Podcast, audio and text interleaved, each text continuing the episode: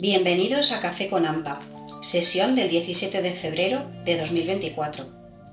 Gestión de conflictos, desde la infancia a la preadolescencia, con Laura Cerrada.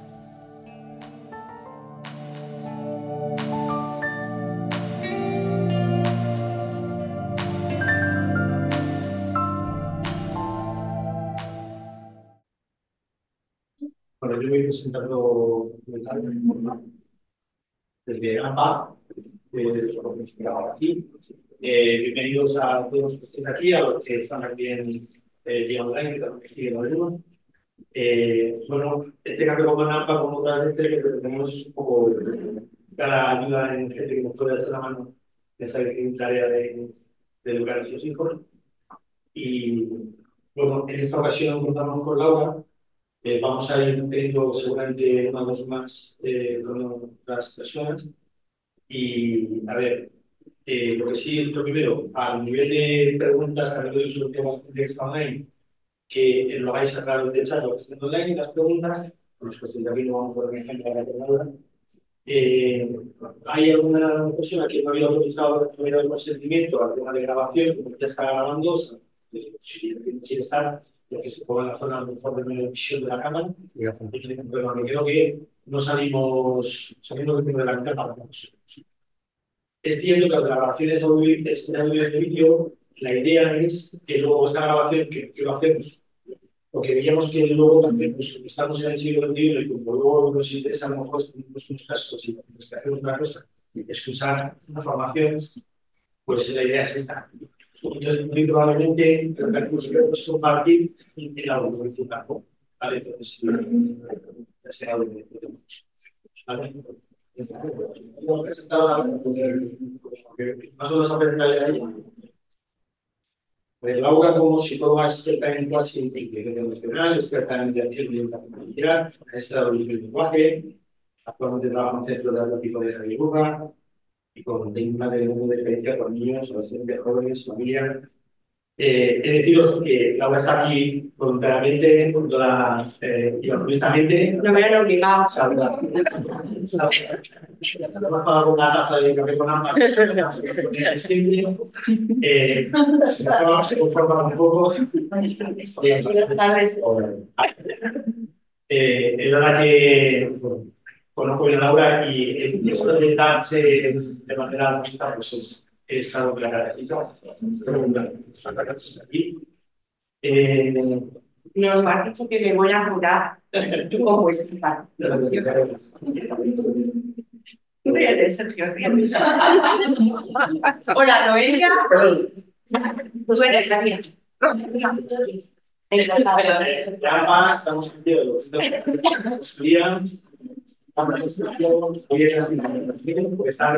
mujer que, que también es una que y nada, pues lo que os he dicho ahora, ya hemos intentado estar aquí un ratio que podamos disfrutar y aprender mucho y casi lo lo hecho Nada, bienvenidos otra vez. Ganas de trabajar de 0 a 10. Andas. Bien, sí, Pues como estaba comentando antes, eh, después de lo que ha dicho Jorge, yo creo que a veces eh, toda la formación que uno pueda tener y como profesional, eh, a lo largo de la experiencia, lo que uno aprende también a, a nivel personal como madre, no es tanto lo que uno sepa a la hora de aplicar, sino la actitud que uno lleve. Entonces, hay personas que con mucha formación consideran que lo tienen todo aprendido y que ya, ¿no? Y que les va a salir todo muy bien. Cuando llegamos a la práctica, la teoría es una cosa, pero eh, acompañar y empezar a trabajar al lado, o sea, acompañar a nuestros hijos no es lo mismo que eh, trabajar acompañando, que es mi caso, y para mí es una suerte, un privilegio, porque yo no he dejado de aprender nunca, ni creo que vaya a dejar de aprender. Por eso decía al principio, yo vengo aquí eh, a aportar, a compartir con vosotros cosas que yo he experimentado en primera persona y cosas que también en primera persona, pero indirectamente, sigo recogiendo y sigo dando forma a la vez que acompaño a un montón de gente en su tarea, que decía, difícil. para mí es que es como, es un reto, ¿no? Es, es Y eso también os da una actitud. Si yo viviera esto como un desgaste total, pues en lugar de como una oportunidad de aprendizaje, pues seguramente me habría cansado de esto hace muchos años. Y el vivirlo o enfocarlo de otra manera es lo que hace que yo me levante todos los días. Eh, os decía que trabajo en un centro terapéutico, ahora mismo tenemos como 100 niños, adolescentes, preadolescentes, entre 12 y 16, 17 años, eh, que muchos de ellos están por dificultades familiares, por no haber tenido normas y límites en su momento, y muchos de ellos con violencia intrafamiliar ascendente, es decir, son los niños los que agreden a sus padres. Son niños que tienen problemas de consumo de droga, dificultades de, o han sufrido bullying y ahora lo ejercen sobre otros, o lo han vivido y pues se han metido para adentro, han generado depresiones, se autolesionan y demás.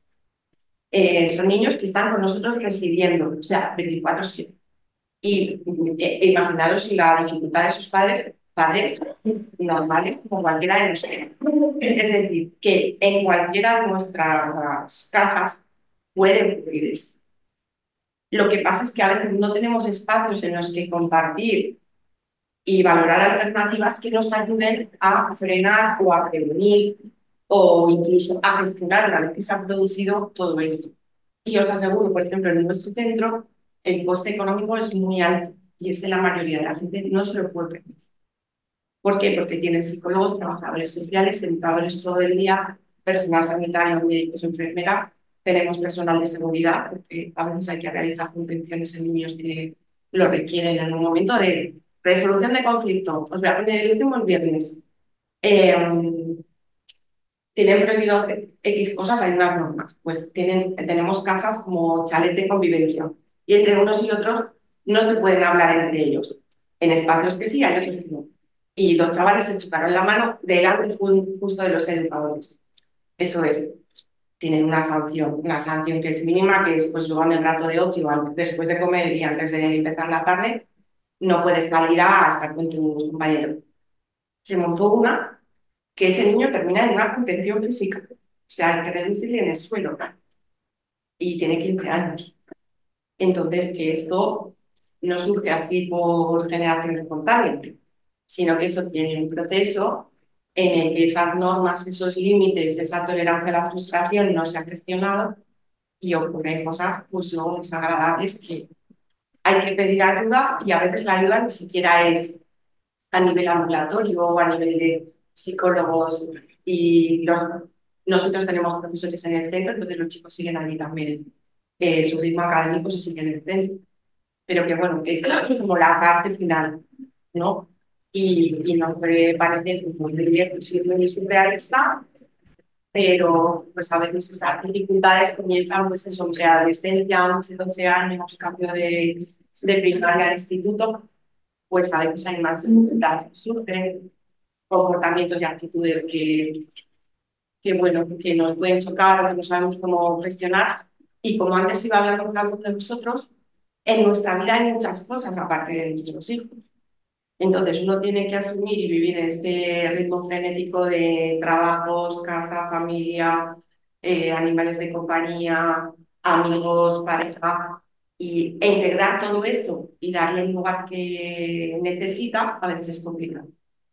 Entonces, bueno, que, que esto sea y que nos sirva pues, para que si tenéis alguna inquietud, alguna curiosidad, eh, el motivo que os haya traído a este espacio, que, que, imagino que es que algo os mueve, os preocupa, o, os inquieta, o simplemente nos gustaría conocer, prevenir de cara a que pueda surgir en casa y no sepamos cómo gestionarlo. ¿Sí? Sí. Tenéis, tenéis niños eh, pequeñitos, algunos en infantil, primeros cursos de primaria, y otros ya rozando la ESO, si no está alguno ya en la ESO dificultades que os encontráis como padres o madres. Primero que además nadie nos enseña a ser padres, si os dais cuenta, mucha formación, mucha... Pero nadie te dice, cuando sea usted padre, cuando sea usted madre, va a tener que empezar por... ¿Por dónde? ¿Por dónde empieza uno? Tú llegas y al hospital con el embarazo bonito, porque si es el primero mejor, porque te da tiempo a, hacer el proceso completo. Si tienes uno y aparece otro, ese embarazo corre mucho más, a veces se enlentece porque estás mucho más desgastado, porque tienes otro pequeño que demanda, porque tu vida sigue, porque estás trabajando, salvo excepciones, y a veces nos convertimos en papi y mami y la pareja desaparece. Eh, la madre, desde que aparece un bebé, mientras llevas barriguita, todo el mundo todavía se centra en ti. Cuando aparece el bebé ya, tú no existes, tú eres la madre de... Entonces, el padre de... Bueno, importante que no nos olvidemos que nosotros somos lo primero. Eso tiene también que ver con la actitud. Y eso se llama egoísmo sano. Si vosotros, si nosotros estamos bien cuidados, atendidos, y somos capaces de detectar qué necesidades tenemos, es más fácil que podamos acompañar a nuestros hijos desde esa actitud de menos desgaste. Si no, llega un momento que yo siempre por mis hijos, por mi casa, por mi familia, por... no, yo por mí. O sea, yo hago esto por mí, yo acompaño a mi hijo por mí. Es más, yo os invito a que sea así. Si uno en la primera rabieta sabe cómo gestionar, se va a evitar muchas rabietas después. Si no, se va a encontrar a un tío de 14, 15 años, una chica, que va a seguir con esas rabietas, porque no madura. Y a veces no dejamos crecer. Entonces, en la medida que uno haga una inversión inicial, es más fácil que luego eh, los resultados se vean a posteriori. Hay familias que a veces dicen, es que yo he probado todo, es que yo he hecho todo. El todo, a nosotros, por ejemplo, en consulta no nos sirve de nada, porque no sé lo que has hecho no sé lo que es para ti ¿Puedes haber hecho todo o nada? Dime qué has hecho, en qué momento, de qué forma. Es más fácil que podamos ver juntos qué hay que perfilar o qué hay que limar para que eso tenga los efectos que tú esperas. Y luego además tenéis que tener en cuenta que mm, nosotros hacemos una cosa con la, esperando, teniendo la expectativa de que nuestro hijo va a pasar esto. Y a no pasa. Ahora tenéis otro hijo y eso mismo se aplica y se pasa. ¿Por qué? Porque podéis tener uno, cinco, ocho, diez hijos, da igual los que tengáis. Cada persona es diferente. Los criterios educativos en una familia a veces ni siquiera son iguales. Papá tiene un criterio, Luis tiene un criterio y Estela tiene otro. Aunque parezca que no, vamos a poner normas y límites a nuestro hijo o a nuestra hija. Vale, ¿Cuál es la norma límite? ¿Se puede subir al sillón? No se puede subir al sillón. Está con mamá, se puede subir al sillón porque luego mamá lo va a ir a limpiar tal, pero a está papá y lo deja subir al sillón. El criterio no es el mismo. La norma no es la misma. La consecuencia tampoco es la misma. Lo que aprenden los niños, aunque su capacidad de pensamiento todavía no esté desarrollada, es que me puedo colar entre mi padre y mi madre y hacer al final lo que yo quiera. Lógicamente, con mi padre no voy a querer subirme al sillón, pero con mi madre me voy a subir. No te subas, no te subas. ¿Qué es, lo, qué es con lo que se quedan los niños cuando aprenden? No con lo que se les dice, sino con lo que se hace. ¿Vale? Entonces, es mejor a veces que no hablemos tanto y hagamos más. Si el niño sube en el sillón, la segunda, la tercera, pues para el niño lo hago. Pues para el niño lo hago. Luego eso se puede complicar dependiendo del niño y de la edad, lógicamente. Pero esto es un, caso, o sea, un ejemplo un poco así por encima. A lo que me refiero es que cuando mejor sea y más, em, es mejor que tengamos cuatro o cinco objetivos, pero que los cumplamos en pareja o en el espacio de convivencia de manera acordada, a que con cada persona que convive en la casa el niño pueda hacer de una manera u otra porque le estamos volviendo un poco locos, loco al niño, y también le estamos enseñando a que puede hacer en función de con quién esté. ¿Vale? Entonces, ahí nos podrían entrar otros elementos. No es lo mismo en casa con papá y mamá que en casa de los abuelos. También hay que saber qué rol tiene cada uno. En casa de los abuelos, que se van al sillón, siempre y cuando no estén papá y mamá. Porque si papá y mamá dicen que se al sillón, lo normal por darle coherencia es que eso se mantuviera pero es entendible que los, los abuelos están para consentir ciertas cosas. Quienes educan son los padres, ¿vale?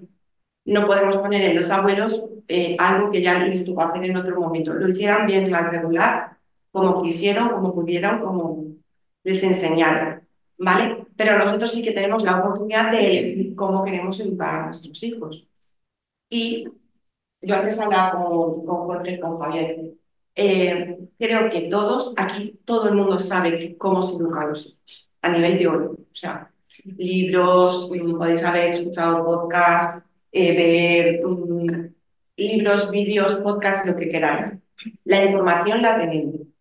Amigo, el problema viene cuando a eso hay que darle forma. Es que normal le pongo yo, por ejemplo, imaginaros, de salida a... Eh, ¿Con qué edad puede salir un niño? ¿Con qué edad puede tener móvil un niño? Eh, ¿Qué supervisión hacemos de las redes sociales de nuestros hijos? Pues eso es, desde mi punto de vista, relativo. Porque solo eh, quien mejor conoce a nuestros hijos somos nosotros, los padres. Entonces, también sabemos cuáles han sido los previos en nuestra educación para saber si a un niño a determinada edad le podemos facilitar un móvil y en qué condiciones de supervisión. Sabemos si un hijo está preparado para salir solo a la esquina o no, o con los amigos a dar una vuelta, en función también de cuál haya sido su trayectoria de socialización desde que era chiquitito. Y eso mejor que nadie no lo sabéis. ¿Vale? Entonces, ¿qué pasa? Que a veces sí que esperamos que alguien nos diga qué tengo que hacer y cómo lo tengo que hacer. Entonces yo me digo, recetas como tal no hay. Recetas no hay. Puede haber orientaciones. Yo a lo mejor a las familias y les digo, yo nunca voy a decir a un padre qué es lo que tiene que hacer. Yo le voy a enseñar a pensar y buscar alternativas. Es, si tú le dejas a tu hijo hasta las nueve de la noche en lugar, va a venir a tu hora, pero va a venir solo. Si te ha dicho que sus amigos vienen a las 10 y tú le dejas a las 10, tu hijo viene más tarde de lo que tú pensabas dejarle, pero viene acompañado, con lo cual estás evitando otros riesgos. Y él se va sintiendo, está integrado en el grupo, no queda como niño marginado y te puede traer más facilidades que dificultades, pero eso es una elección tuya. No me vas a preguntar a qué hora crees que es bueno que eso, yo pueda ayudar a pensar, pero no decirle, tu hijo que venga a las nueve y media, ni a los amigos ni solo. Puede ser. Hay que probar sobre todo cuál es el objetivo de que tenga una hora y que sea más o menos rígido. Yo recomiendo como padres la flexibilidad. La flexibilidad nos permite adaptarnos. Hay que ser firmes pero flexibles. Eh, es decir, no, porque no, no, no, porque lo digo yo. A veces nos está impidiendo escuchar a nuestro hijo que en función de la edad nos está dando unos argumentos que si los pensamos mm, es posible que le digamos, tiene razón. Y lo que me estás proponiendo tiene más sentido, de hecho es más madura porque mi reacción como adulto de no, no, porque soy tu padre y lo digo yo. Yo a los chicos siempre les digo, nuestras relaciones son así. Aquí están los padres, aquí están los padres, los educadores, yo como profesional y aquí estáis vosotros. Pero eso va a ser así siempre, aunque seamos adultos. Yo con mis padres, mis padres están aquí y yo hay cosas en las que lógicamente somos adultos ya. Tenemos otro tipo de conversaciones, pero hay cosas que se mantienen por respeto, por valores, por lo que uno considere. Entonces hay cosas que en casa no se consultan con los niños. O sea, imaginaros, enchufes, cosas que sean de riesgo en edades infantil, que no, no son cuestionables, no son, eh, lo negociamos, no hay cosas que no se negocian. Hay otras cosas que en función de las edades sí se van negociando. Pero mm, hay un número importante de cosas que, que no. Imaginaros, la ropa, son pequeños. La ropa se negocia, no se negocia. Depende. ¿Por qué os digo depende? Imaginaros un niño que es muy indeciso, que es muy inseguro. Sí que desde pequeñito le podemos decir, ¿qué quieres? ¿Camiseta roja o camiseta azul? No sé, mamá, camiseta roja o camiseta azul. Es un ejercicio sencillo, pero que si a un niño le cuesta mucho, es bueno que le sigamos proponiendo eso para que aprenda a decidir, para que aprenda a elegir, para que no siempre dependa de la decisión de su padre o de su madre. Imaginaos un niño que es que va al armario, desmorona se pone lo que quiere cuando le da la gana y como le da la gana, y se puede poner un pantalón corto en invierno con un de cuello alto y yo qué sé. No, te vas a poner esto que yo te digo, o sí que le damos la opción de elegir para que vea que puede elegir, pero sobre lo que papá y mamá le ofrecen. Entonces, el control sí que está en nuestra mano. Cuando se pierde esa posibilidad de ponernos los límites es cuando, venga, vale, pues ponte lo que quieras. Vale, me pongo lo que quiero. Me subo al señor, me siento en la silla, me subo a la mesa porque me puedo sentar donde quiero. Eh, como a cualquier hora del día. Ahí estamos dando a nuestros niños que son pequeños la posibilidad de que pasen de una libertad y una autonomía que no tienen todavía y les estamos dejando de dar un espacio de protección y de cuidados. ¿Quién manda aquí? Que sepa que hay cosas que son los mayores, porque eso es lo que les va a permitir estar protegidos, cuidados y que se sientan seguros, tanto en casa como en la escuela. Y ahí entramos en las edades que están nuestros hijos, que estamos. Primer espacio de socialización es la familia, por supuesto, pero fijaros la cantidad de horas que nuestros hijos pasan en la escuela. Eh, en la escuela nos encontramos de todo, como en Lúdica también. Las personas que están a cargo de nuestros hijos son personas, cada uno tiene una historia de vida, tiene una manera de entender la educación. Podemos tener visiones globales compartidas, pero a la hora, como en casa, criterios educativos compartidos. Seguro que en el centro hay criterios educativos compartidos, pero cada profesor en el aula, esos criterios los va a dejar en clase de una determinada manera. Hay unas normas, pero hay profesores que son más rígidos, otros más autoritarios y otros más flexibles y otros firmes. Entonces, fijaros la diferencia que os puede haber pasado. Imaginar que hay un niño que quiere ir al baño y es, en clase al baño no se va. Esa es la norma. Vale. En clase al baño no se va, pues si sabemos, imaginaos que un niño, por X motivos, eh, viene o tiene una temporada y tengo que ir al baño más a menudo de lo normal, esa norma se adapta y ese niño tendrá que salir al baño. Si no sale al baño, lo que va a pasar es que ese niño se va a hacer pis en la clase. Depende de la edad en la que nos encontremos, en que un niño se haga en clase, lo que le va a generar a nivel de grupo es risa, burla, y de ahí en adelante, según se acompañe esa circunstancia que acaba de ocurrir. Entonces, ¿qué es bueno? Y yo recomiendo que esto es trabajo en equipo desde el minuto uno, la educación, al menos para mí.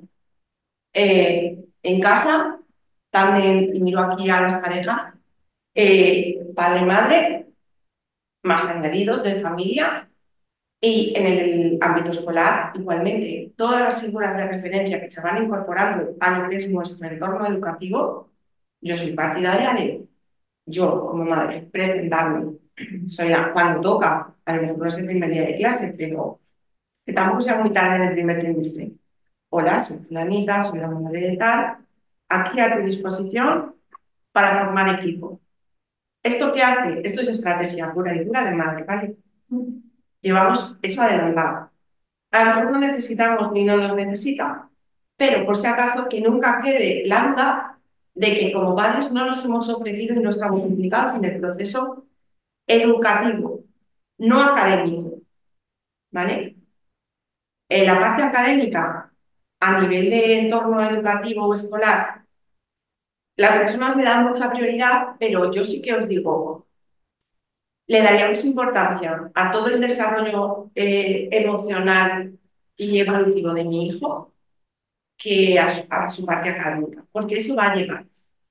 Como os decía antes, si vosotros os cuidáis, vuestro acompañamiento en la tarea educativa con vuestros hijos va a ser más ágil, va a ser más fresco, va a ser menos desgastante. Si vuestros hijos están bien, si tienen una autoestima, si se sienten queridos, si se, sienten integrados tanto en casa como en el entorno escolar, el aprendizaje va a venir solo. Porque la actitud, porque la capacidad del niño de aprendizaje está centrada en eso cuando esté en eso. Le vamos a poder motivar. Pero un niño chiquito o los de la ESO. Cambiamos de ritmo de trabajo de primaria a secundaria.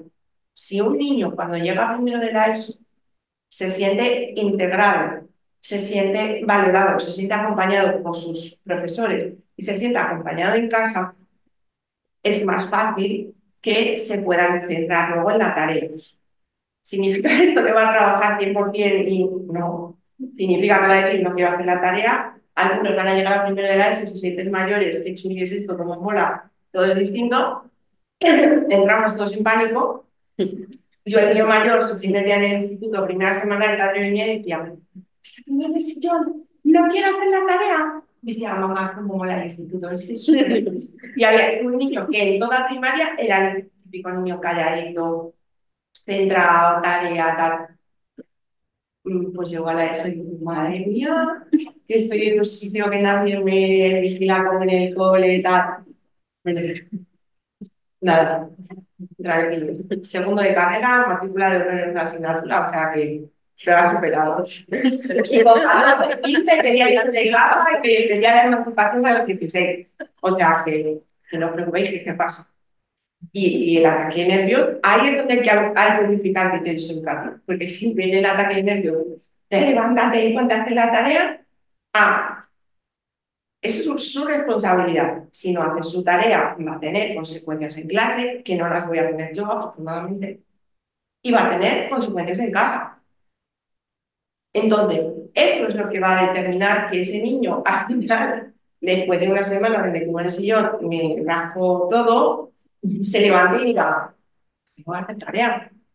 Yo no tengo problema en que tengan notas o te pongan la consecuencia de no trabajar. Si yo no me voy al trabajo, no me van a pagar. Si no me pagan, pues no tendré ni para comer, para comprar los deportivos, para lo que sea. Y, y va calando. Nuestros hijos, el de ninguno, tontos no son. De hecho, yo creo que cada día tienen más capacidades, pero utilizan menos las que tienen. No saben cómo utilizar sus capacidades. No saben cómo aprender. No se les enseña a aprender, no se les enseña a pensar. No se les enseña a gestionar las emociones. Y eso es, mm, yo creo que una de las peores cosas que puede tener un ser humano en su desarrollo. La falta de gestión emocional. Porque es lo que lleva luego a conflictos. Bien sean niños, bien sean jovencitos, bien sean adultos y lo veremos todos en nuestras relaciones más cercanas. El no saber, eh, incluso de nuestras edades, de no sé qué me pasa. Ese no sé qué me pasa es no puedo conectar con, qué, con cómo me siento. Tengo como malestar, pero ese malestar puede ser de tristeza, puede ser de ira, puede ser de sorpresa, puede ser de confusión, puede ser de enfado. Hay que aprender a ponerle nombre. Si nosotros como adultos no sabemos poner nombre a las cosas que sentimos, imaginaros cómo vamos a enseñar a nuestros hijos a que identifiquen esas emociones. Si a lo mejor mamá un grita o papá un grita, o papá un día no habla o mamá no habla porque está, no sabemos si está enfadado, si está triste, si he sido yo. Si son niños pequeños, a veces son ellos los que sienten culpa de mi padre. Mi madre está enfadados porque yo he hecho algo. Y hay que separar que un niño tire los juguetes y no los quiera recoger, me puede producir un enfado, pero no un enfado de categoría lo que a veces percibe un niño. Cuando mejor les expliquemos, mira, mamá se ha enfadado por esto, o papá se ha enfadado por esto, pero también mamá o papá puede estar enfadado por otra cosa. Y eso es lo que va a hacer que él también aprenda a diferenciar y si me enfado con Encarna, yo lo reflejo y lo conecto con Encarna pero no voy a ir a Javier y voy a pagar con él lo que Encarna me ha generado. Y solo eso lo puedo explicar si soy capaz de identificarlo. ¿Vale? Entonces es importante que igual que cuando tenemos bebés, que todos hemos tenido, uno aprende a identificar los llantos, no es lo mismo un llanto de dolor que un llanto de que tengo hambre, que un llanto de que me choca acá o de que tengo sueño. Y eso no lo sabemos hasta que lo experimentas varias veces y además las primeras veces pruebas con todo. Me, le vas a dar pecho, resulta que no quiere pecho, eh, le vas a hacer que no se duerme y ya le miras, le quitas el pañal Pues esto es lo mismo. En cada una de las etapas de nuestros hijos hay eh, cierto lenguaje que hay que ir aprendiendo a identificar.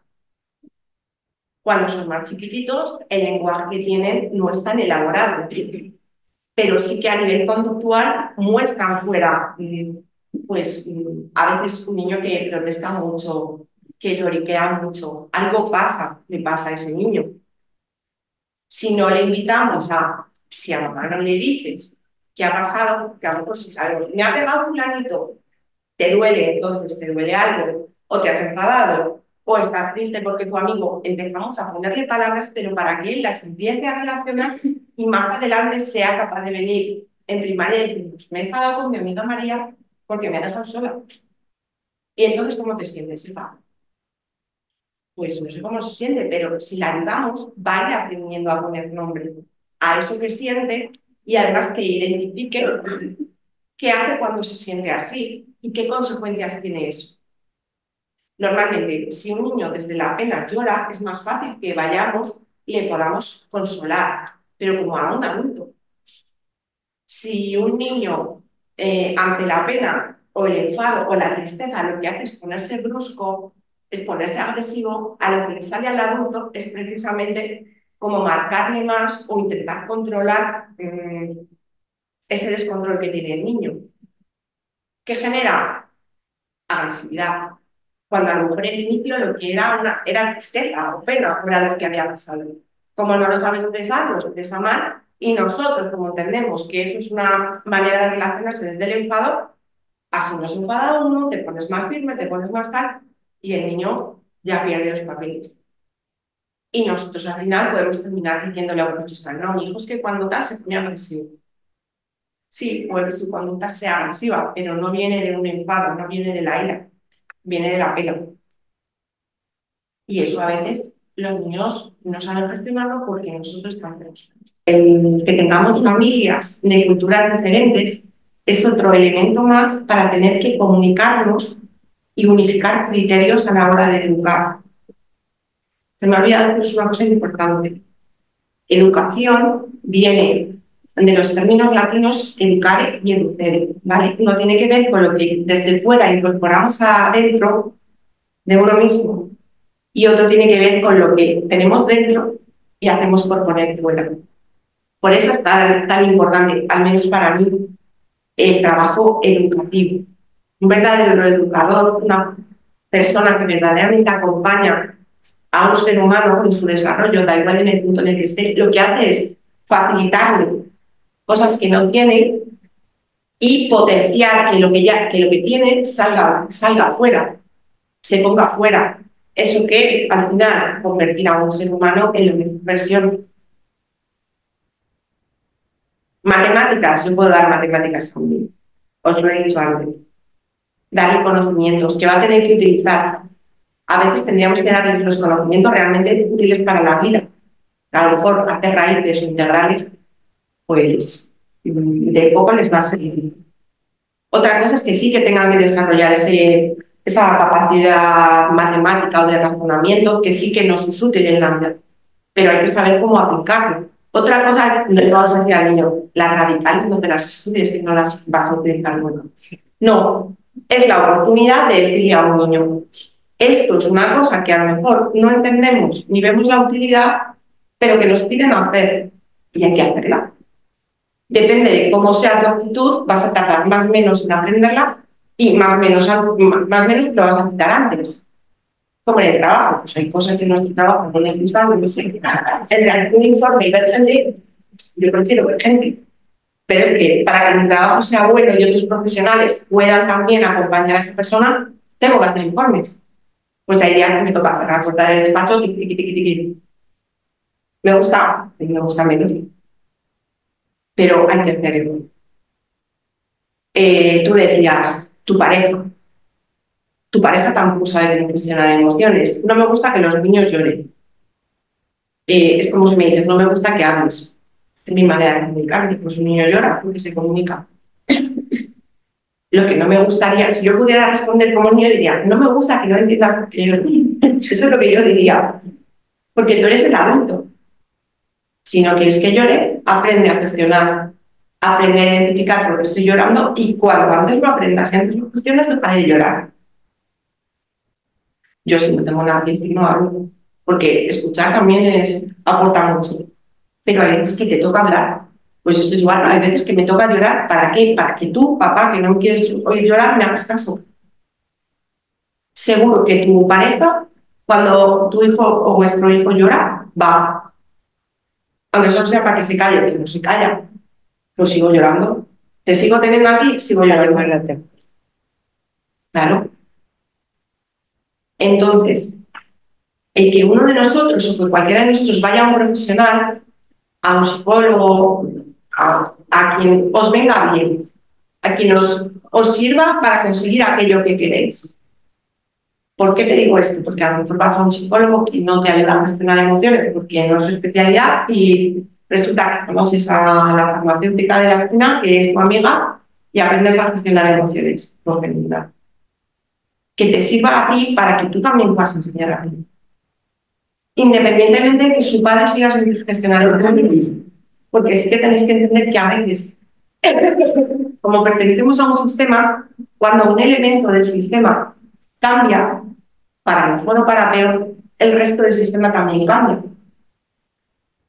Si tú, que aprendes a, gestionar tus emociones, cuando te enfadas o es que tu hijo se llora, lo que pasa es que te pones tensa porque si está tu marido, lo que va a pasar es que va a haber un conflicto grande. Tú intentas mediar, intentas calmar a tu hijo, porque el hijo no se calla. Y tú, lo que le transmites a él, sobre todo al niño, es más tensión. Los niños absorben, os decía antes, el comportamiento es lo que quieran, no lo que se dice. Entonces, estate tranquilo. Espera, apárate caso. Claro, exacto. ¿Quieres mm, Pues no, mamá. Hasta que no dejes tú, va a ser que yo tampoco. Me gustaría ponerme tranquilo, pero mi madre, hora, no me puedo poner tranquilo. No podemos pedirlo porque no somos capaces de dar. Tranquilízate, no llores. Si mamá llora, mamá grita. Pues va a ser que si mamá lo hace porque es bueno, pues yo también lo hago. Cuando tú te tranquilices, si me amas y llora, yo te voy a entender, seguro. Así yo te entiendo.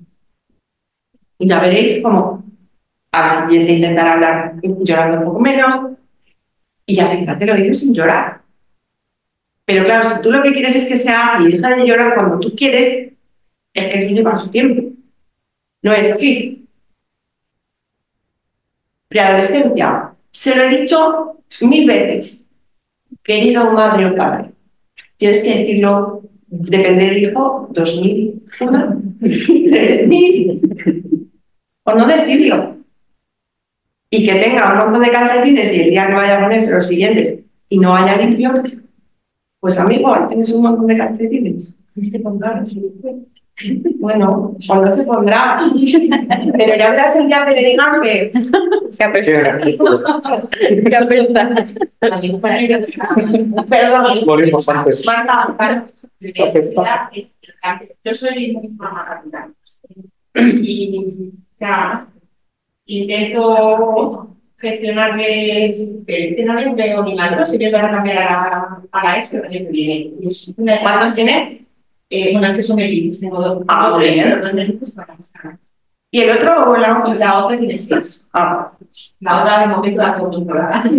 La otra casi que para la relación de los hermanos y que puede ganar la ropa. Sí, claro. eh, pero bueno, ahora de colocar la ropa, las normas en casa bueno, las tenemos controladas, pero el miedo que me da es que no les veo maravilloso. Necesito yo el cambio de, de darles eh, un poco volátiles, pero cada vez que volan libre, nos estrellamos.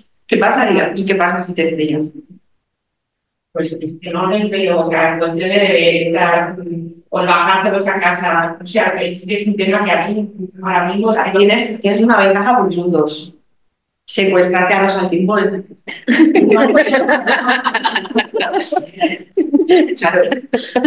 Herramienta básica para la educación, el humor. El humor que no es fácil, ¿vale? Es importante. Si a un adolescente, preadolescente siente que le están vaciando, vamos a tener un problema muy serio. Pero el humor rebaja muchas tensiones. Y no digo humor, es cierto. O sea, si tienes, en tu caso, es una facilidad que sean dos hermanos porque van a bajar juntos. Aunque sean inmaduros y vayan jugando como, yo qué sé, Ángel y, Hansel y Gretel y las miguitas por el camino, pues no sé. Y es lo peor que podría pasar. Ya te digo, que si los lleven a los dos, difícil. Que se pierdan, que lleguen más tarde, tienen móvil Ese es su problema. Ah, no sé qué se oculta mucho. A mí el que tenga el móvil me preocupa, porque a mí la primera es, eh, pues, no sé si el miedo del mundo, el acceso libre a, Internet. Pero, Vale, pero podemos tener un móvil con llamadas de internet, de momento, mientras bajan a casa para que no me los lleven por el camino. Si el objetivo es que vayan avanzando en esa autonomía y esa independencia, nunca la van a coger si nosotros no se la damos. Salvo que el día que la cojan pase por la puerta grande. Y ahí sí que podemos tener un problema porque no saben qué es lo que tienen que hacer. Pero si tú a tus hijos del primer a lo mejor van contigo, pueden ir jugando por la calle, no se tienen ni que aprender el camino. O sea, tú piensas, ellos son muy... eh, ellos no pierden la energía. O sea, si yo puedo, si, si yo mi cabeza, mi memoria, tengo que dedicar a lo que me interesa, la dedico ir hablando con mi hermano, jugando con mis amigos mientras bajamos, yo me voy a mirar cuál es la calle por la que bajo con mi madre mientras vamos a casa, si ya es mi madre, eso. Si tú el primer día le dices, mañana vamos a bajar solos a casa, te sorprendería seguramente que quizás ellos van a estar contentos, se van a sentir mayores y seguramente, precisamente porque me quiero sentir mayor y que mi madre me dice solo, no me voy a perder. Pero para eso tú tienes que asumir esa parte y se puede ser mamá gallina. eh, eh, les puedes tener bajo el ala, pero dejándoles salir. ¿Sabes? No llevándoles. Apretados. Claro. mire, pues, Mm. Ahí tendrás que ver por qué te cuesta. Si te cuesta a ti, te cuesta por miedo a lo que les rodea, que ahí es otra opción que también como padres tenemos que irles dando a conocer. Pues es muy importante. Es verdad que también sufrimos un cambio muy importante cuando pasaron de, de primaria infantil. O sea, que si no recordamos, pues el que el colegio estuviera abierto, entrar, que nosotros también mi clase, fue un cambio horrible, que lo pasé muy mal. Y cuando ya te ves involucrada en el cambio y ha pasado el tiempo, luego dices, ah, pues no era para tanto. ¿sabes? Pero ahora, claro, el cambio cada vez un nuevo cambio de muchísimas preocupaciones. Entra, entra una línea nueva, entra de fuera, nos conocemos, porque al final, bueno, pues las ves, tal, son muchas inquietudes, que, que, ellos tienen ya su personalidad más constituida y al final el grupo tan grande de amigos ya se va reduciendo y se van apartando o se van integrando y el que luego tampoco se integren y puede dejar de para que se integren entre ellos y tampoco les parecen favorables. Claro, Tenemos todas ¿Dónde, fíjate, ¿dónde está, eh, dónde está el punto que os va a servir? Porque si yo educo, yo voy a estar tranquila, no por lo de fuera. Lo de fuera no lo voy a poder gestionar, no lo voy a poder controlar. Pero a mis hijos sí, si yo les doy herramientas. Porque son ellos los que van a tener que aprender a controlar. Porque tú, como decía Marta, si le empieza a dejar bajar solo, por el camino se puede juntar con gente que sea mejor compañía o peor compañía. Yo siempre les he dicho a los míos, amigos están en el infierno, porque yo he trabajado con todo tipo de población. O sea, antes estar en el centro terapéutico estaba en, en un centro de reforma, en una cárcel de menores. Entonces, hay que tener ves, niños de bandas que tienen 12, 13 años que están allí porque han matado gente, o porque han violado a su madre, o porque han apuñalado a su tío. Para mirar niños, igual, eran adolescentes, igual. Algún compañero decía, claro, que este niño no es un niño, o sea, que ha matado, a apuñalado a no sé quién. Para identificar eso, ellos tienen que aprender también que esa gente está ahí. Que aquí en todos los barrios hay gente de bandas, hay drogas, hay cosas, y que lejos de, de, de tenerle miedo, tienen que tenerle respeto. Y tienen que aprender a decidir. Porque luego no vais a estar fuera vosotros para decidir. Y a veces, por no conocer, llegan a una edad que lo que hacen es probar por experimentar. Con esto que te, nos vamos a ir como padres. Hijo, ¿quieres que probemos los porros juntos y luego ya vemos las consecuencias que tienen? No, absolutamente. Tú le vas a decir como padre, no es por lo que consumas sustancias. ¿Pero por qué? Por la sustancia.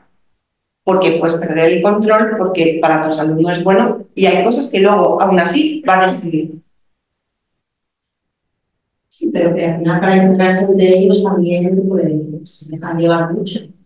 Escucha, pero puedes integrar. escucha, yo me dejo llevar, llevar de para otro y él va o algo así. yo me dejo escucha, pero ahora con quién está, no, os digo. ¿Y por quién se deja llevar? Por su madre. Cuando llegue la edad de que me tengo que diferenciar por mis padres, ¿de quién me dejo llevar? De mis amigos. Claro. No, el padre para se deje llevar por él, por su No, yo decido por mí. Puedo tener amigos que se drogan. Puedo tener amigos que hacen cosas que no me gustan. O conocidos, llámales como sea. Pero yo elijo no hacerlo. Y me siento integrado en decidir. Si no les enseñamos a decidir, si no deciden ellos, si hoy decidimos nosotros por ellos, mañana van a ser otros. Y te aseguro que no van a ser los mejores. Porque si tú tienes miedo y piensas que es vulnerable a, esa gente tiene un radar. Es como ven. Claro. Y de hecho, al final consiguen que ciertas personas que a lo mejor no harían ciertas cosas, las hacen porque es la manera de que se sientan integrados y reconocidos por otros que para ellos es como, madre mía, qué poder tienen, ¿no? Que, cómo mola esto de ser chulo, poderoso, o que te teman niños que han tenido problemas de bullying. Lo que pasa es que a veces terminan gente que incluso es agresora asumiéndoles porque les interesa para determinadas cosas. Entonces, ¿cuál es la herramienta? Que sean libres y que puedan decidir. Y que a eso les vamos a ir acompañando, ayudándoles a pensar. Imagínate, pues lo que sé. Eh, me he saltado una clase con otro compañero. Pero tú, ¿qué? Que puede ser una tontería, pero que a lo mejor como madre le digo, ¿cómo se te ocurre faltar a clase? Me ha llegado, resulta que señora ha salido, me ha cuento porque tengo la... ¿Qué, ¿Qué te aporta? ¿Dónde te has ido mientras no estabas en clase? Que lo puedas hablar. Oh, mamá, pues es que me encontraba, que nos hemos ido, que clase es un rollo, que tantas cosas no sé qué. Pues eso a lo mejor hay que trabajarlo para... Es más fácil que tú asistas a clase, que estés ahí aunque parezca un rollo, que luego puedas venir a casa y que me digas, ¿puedo salir, mamá, un rato por la tarde? Pues a lo mejor sales una tarde. Pero si tú, cuando tienes que hacer las cosas de clase, no haces las cosas de clase y te vas a otro sitio, pues luego por la tarde que hacer las cosas de clase que no haces por la mañana. O sea, que siempre al final es un mejor refuerzo positivo que una conducta así más. Yo, a ver, más que refuerzo, yo siempre, yo trabajo en educación eh, siempre con consecuencias. De cada cosa que uno hace hay una consecuencia. Si yo no voy a una clase, me ponen una falta, me restan puntos, mi madre me regaña. Esas son las consecuencias. Si yo voy a clase, tengo buenas notas, no sé qué, pues yo qué sé, me dejan dos horas más de play el fin de semana. Eso es una consecuencia. Es una consecuencia. ¿Por qué? Porque además hablamos de, yo siempre hablo de responsabilidad y consecuencias, para que ellos aprendan a decidir cosas. No es que si no mi madre me castiga, no es que, por ejemplo, o nos quitan no sé qué, no, te lo quitas tú. Yo no te quito nada. Si yo en mi casa, mm, las normas siempre tienen que ir ligadas con una consecuencia, porque la norma está para saltarse. Pero yo tengo que saber si me interesa saltármela o no, en función de la consecuencia que tenga. Entonces, ahí es el, el dominio y la gestión y el manejo que tenemos que tener los padres. Y ahí también la, flexi- la flexibilidad. Mira, yo cuando, cuando mis hijos eran pequeños siempre recuerdo, había veces que si estaba enfadada, a mí algo que me servía mucho es, de momento, hay gente que en el momento de enfado, imagínate, te quito la play y el móvil, no sé qué. Y yo digo, ¿con qué te vas a quedar luego para negociar? ¿Qué le vas a quitar? La cama, el suelo. Entonces, yo decía, a lo mejor, de momento no vas a tener tal cosa, pero yo le tengo que dar valor. La consecuencia no tiene que ser inmediata, lo que tiene que saber es que la va a haber. ¿Por qué? Porque es una cosa grande y yo la tengo que hablar con mi pareja o con- para ver qué consecuencia va a tener esto. Y las consecuencias para que normalmente yo te pongo una consecuencia para que tú aprendas, no es para jorobarte. O sea, las consecuencias no son para jorobarme, desde mi punto de vista. Si yo lo que quiero es que mi hijo venga pronto a mi casa, pues si se ha saltado una hora, yo sé, ha venido una hora y media más tarde y encima no me ha avisado, pues tendré que darle una vuelta porque lo que quiero que aprenda es que si va a llegar tarde, me tiene que llamar para que yo esté tranquila. Tú lo estás pasando bien, yo también, esté donde esté, tengo que pasarlo bien. No puedo estar preocupada porque no sé dónde estás tú porque te lo estás pasando bien. Me avisas. Se le ha pinchado la rueda al metro. Vale, y luego hablamos ya de las mentiras. Me han mentido, pero me has avisado, te felicito. Y luego has venido tres horas tarde. Pues ya veremos cómo vamos a gestionar esto. Con las tareas. Necesito descansar. Queridos hijos. Uno descansa cuando se ha cansado. ¿Tú te has cansado? No, no descansas.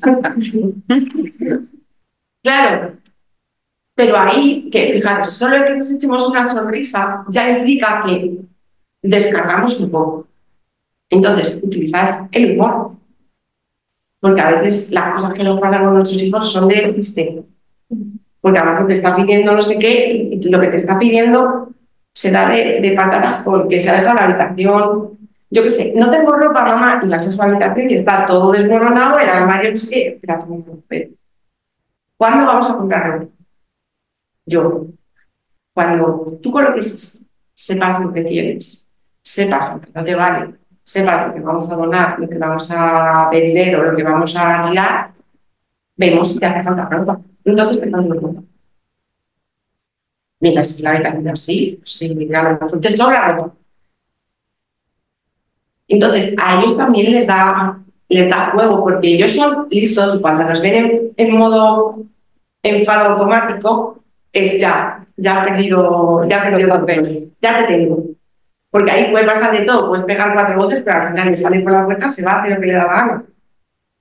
Cosa que si estás tranquilita o tranquilito, uff, ahí sí que es cuando, madre mía, a ver lo que va a pasar ahora. De verdad. Para ellos es más de, madre, esto no me merece la pena hacerlo, incluso cuando estás tranquilo, porque hablas con tu pareja, oye, mira, ¿qué ha pasado tal? Susana decía. A lo mejor hablas con tu pareja y dices, mira, tal vez si juntos encontramos el por qué nuestro hijo llora tanto, también juntos podemos hacer que deje de llorar y vamos a estar más tranquilos. Entonces, pero base de la comunicación en las relaciones, en la relación con vosotros mismos, con vuestra pareja, y con nuestros hijos. Hay que hablar y a veces también se les puede decir, mira, ahora estoy tan enfadada que no es el momento. Pero que no se os olvide que eso hay que resolverlo. Porque hay personas que me dicen, ya lo hablaremos. Y como luego el niño está bien, luego no está, ¿a qué vamos a hablar de eso que ha pasado antes? Pues sí, hay que hablar porque si no, yo sí que puedo volver a utilizar la misma estrategia. La lío, se pone muy nervioso, me dice que no hablamos, cuando se le pasa, voy, mami, te quiero mucho, no lo voy a volver a hacer. Entonces, te aseguro que no lo vas a volver a hacer, porque vamos a hacer tal cosa Oh, mamá, Yo tenía una amiga que su hijo, desde pequeño, me mandaba mensajes. Y en el año mundial le dijo, jo mamá, yo es que a mí todos mis amigos en el cole, su mamá viene, le da una torta y ya, y tú me mandas a pensar y yo tengo que leer contigo. Y efectivamente, a veces prefieren que les den una cachetada y luego pues ya se ha pasado y, y cuando no vuelvas a hablar de este los preadolescentes es qué pesada. qué pesada yo, qué pesado tú. Pesada, yo te digo 20 veces, la cama. Si no quieres que sea pesada, la cama la primera, ya sé yo no soy pesada. Si no, voy a ser pesada más veces. Y a veces funciona que aunque solo sea por eso, pues ese día en la cama. Pero a veces que pasa que dice qué pesada, qué pesado, o que cuando te enfadas lo es que se pone, es que papá se pone, es que cuando papá tampoco se pone. Pero bueno, y que ahí en equipo también vayáis manejando ese, echarnos un cable, no se nos cuelen por la grieta, pero si yo me estoy viendo con mucha tensión y voy a perder los papeles, puedo regular y decir a mi pareja, entra tú, que estás más relajado, Entra tú no significa que vaya a haber poli, poli, poli malo. Y entonces, ay, qué bien que ahora viene papi y papi dice, venga, tío, ¿cómo le haces esto a tu madre? No. No. Papá y mamá tienen que mantener el mismo tipo de mensaje. Otra cosa son las formas. Si uno de los dos tiene ese toque de humor y de cercanía que permite entrar de otra manera, aprovechémoslo, pero no para desautorizar a la, otro miembro de la pareja. Porque si no, tenemos un problema también. Y cuando se llega a la adolescencia más. Para que no triangulen, ¿sabes? Ahí es con una una cosa, con otra u otra. No, son uno. Y cuando ellos ven fuertes es que es más difícil que entren. Mierda, ya le ha comido, a veces luego te lo traducen le ha comido la cabeza. El uno al otro, bueno, otro al Sí, sí. Que estemos tranquilos, que, que lo van a intentar. Si ven que además es duele, sí, hombre, a mí me va a la cabeza, pues yo ya estoy segura yo de lo que tengo que hacer. A ver si que sea mi tu padre o mi madre, pues a veces sí, a no.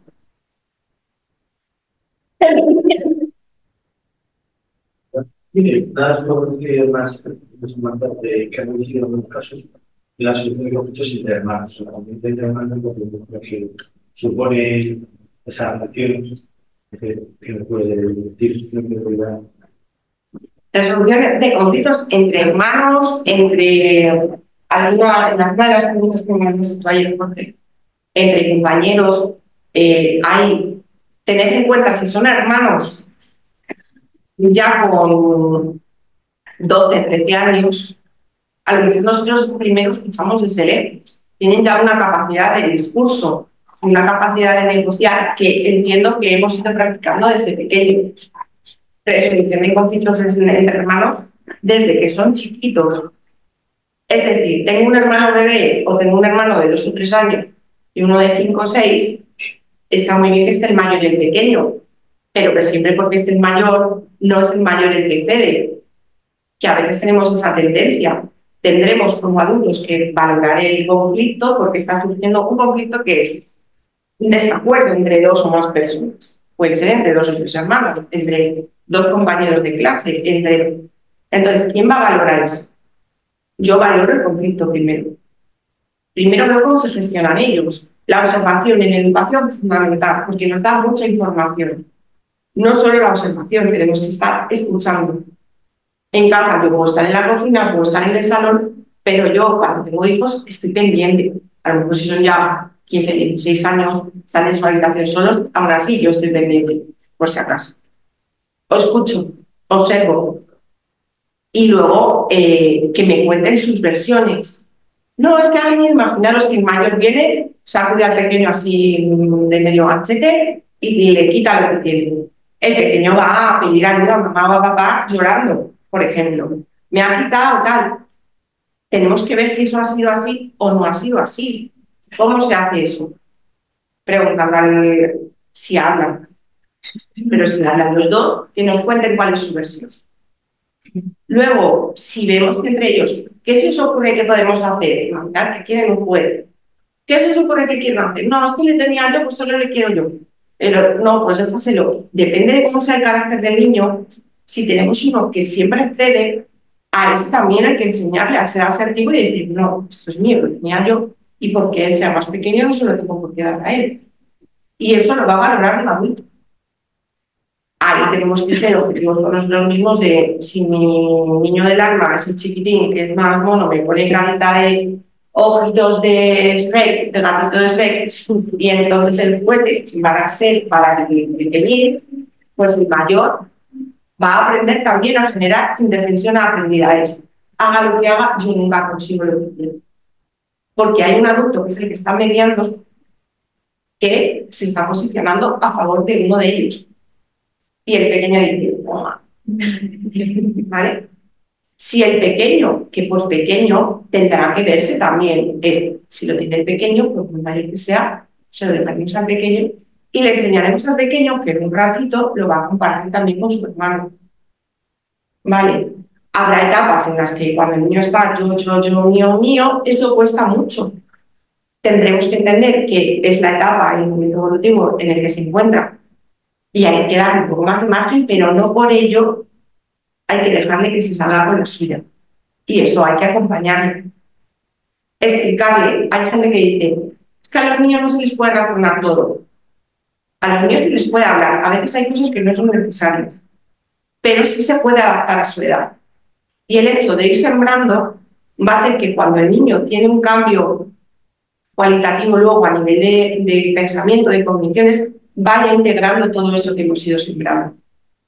Si yo no le explico y hago muñeco para este, porque lo dice mamá, no le va a permitir generar en el pensamiento y entender y analizar las situaciones. Que sean muy chiquititos, por supuesto, no tienen esa capacidad de análisis. Tampoco lo tiene uno de seis, mm, ni uno de siete. La van teniendo de 12 para arriba, sí que tienen posibilidad de razonar y pensar sobre lo abstracto, pero en principio el resto no. Tienen capacidades sobre lo que es tangible, lo que ven, lo que... pero sobre lo que no se percibe así con los sentidos, no. Pero eso no significa que tengamos que dejar de sembrar. Porque sobre todo, os repito, es comportamiento y actitud. El, si yo se lo puedes pedir, ¿qué quieres? ¿Que tu hermano te deje el muñeco? Pídeselo. Y que delante nuestro practíquelo. Y que cuando vea que si le pido a mi hermano, el otro le puede decir, te lo dejo en cinco minutos o te lo dejo en un ratito que no entienden de tiempo. Te lo dejo en un ratito. Y ellos aprenden a gestionar. Eso lo media un adulto. Si nosotros por prisas llegamos, ¿qué ha pasado? Y, a lo mejor tú ves el gesto del mayor o del pequeño que le está haciendo alguna cosa al otro, pero te has perdido una parte a la que hemos llevado. Y lo que hemos hecho es sentir, actuar, sin pensar. Yo, en general, con todo el mundo, el, patrón de sentir, pensar y actuar sería lo que a veces en consulta enseño, practicamos. Porque hay en ocasiones que uno piensa y actúa, otras en las que siente y actúa, y a veces el pensamiento no está. Y en otras las emociones no están porque no se saben gestionar. Entonces eso es lo que lleva en muchas ocasiones a tener comportamientos o actitudes que no son lo más sanas para ninguno. Pero es como, imagínate, mm, estoy haciendo la comida, viene un niño, me pincha con algo, tú saltas y, es automático. Siento y, y, reacciono. No espera. Ay, me doy la vuelta, ¿qué ha pasado? Y me lo cuenta, y entonces yo ya estoy pensando, y entonces luego pienso que voy a tomar una decisión sobre lo que voy a hacer. Laura, yo te cuento el cortito de ayer, Fernando, yo tengo uno de dos y uno de tres. Patatas fritas con huevo, que nada sencilla, Bueno, un poquito con las patatas porque has no sé qué has puesto mal, porque me has puesto menos. Digo, ¿me vais a descontar las patatas? Por favor. Digo, ya. O sea, tuve la guerra mundial. Porque a uno, o sea, es que yo no sé cómo repartir. Si lo dejo en medio de la mesa, malo, porque parece que les falta la comida. Si lo reparto mal, ese fue el momento de ello. ¿Y cómo terminó la gestión? Ni me acuerdo. pues echa un cambio, echa Te las comiste tú. Fijaros que teníamos con unas patatas con huevos. O sea, bueno, yo no tenía ni huevos, porque me lo gusta, tenía con las patatas con otra cosa. Es por todo. Ahí, ¿qué se te ocurre? Yo pensaba, yo sobre todo a ellos les indico siempre, antes de tomar una decisión, porque las patatas, es que a lo mejor yo, a lo mejor las todas y las comparto con su padre y come huevos con, o sin huevos, o sin huevos, o cuando pongáis de acuerdo, vemos qué hacemos con las patatas. ¿Qué se les ocurre a ellos? ¿Qué se les ocurre a ellos de hacer con las patatas? Las ponemos en un bol dos juntos, con un puñado para cada uno, venga, un puñado para cada uno que te digan ellos. Su consentido. Porque además tenía el sentido por parte de ellos. No, no, fíjate, tendrás que ver también, no sé si es una cosa puntual, pues una cosa que sucede con más cosas. Con todo. Claro. Entonces no son las patatas. Ayer son las patatas. Pero... Claro, pero entonces lo que tendremos que trabajar ahí, porque, ¿cómo se llama? Pablo Juan. Pablo Juan hay esa comparación constante y ese querer lo que el otro o, medirse con el otro. Y ahí yo siempre os digo, compara- las comparaciones son odiosas. Y en los procesos de aprendizaje, de crecimiento, de todo, que cada uno de vuestros hijos se compare consigo mismo y vosotros también.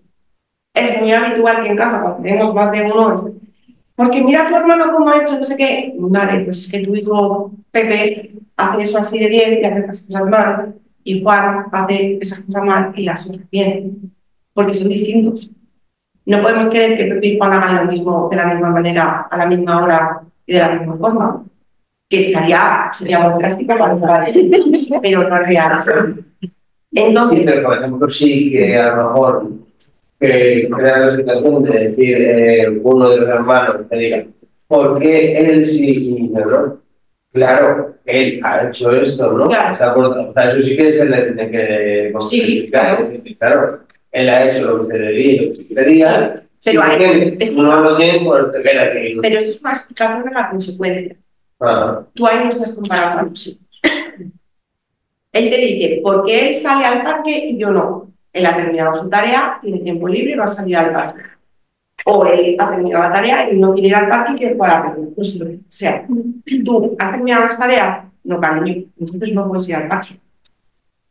Entonces tú no le estás comparando con su hermano. Tú le estás diciendo cuál es el motivo de... Porque él también puede acceder a eso. Acceder a eso es independientemente de quién lo haga. Él tiene que... Y ahí tendremos que medir Imagínate, si tenemos dos hijos y uno tiene dificultades para hacer las tareas y otro no, ahí tendremos que hacer una valoración y ahí a lo mejor la norma no es la misma. Si llevan dos horas trabajando los dos y uno ha terminado la tarea y el otro no, van a tomar esa aparte.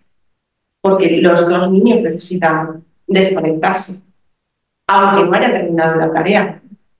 Pero por eso digo siempre que ahí tú eres el que conoce cuáles son los motivos de que si yo estoy jugando mientras mi hermano está haciendo la tarea, se va al parque y ya, yo también, no, has estado ya en tu tiempo de descanso ahí en la mesa haciendo dibujos. Yo a lo que me refiero más es en esa línea de, de compararse. Con esa edad, 12, 9, mmm, están ahí, que por eso me preguntaba, no son las patatas. Es que ellos dos debe ser porque los calcetines azules y los míos son verdes. Ya pues fueron el sueño juntos. Y tú eres los verdes y tú los azules. Entonces, eso ya no va a tener. O sea, ahí no hay explicación.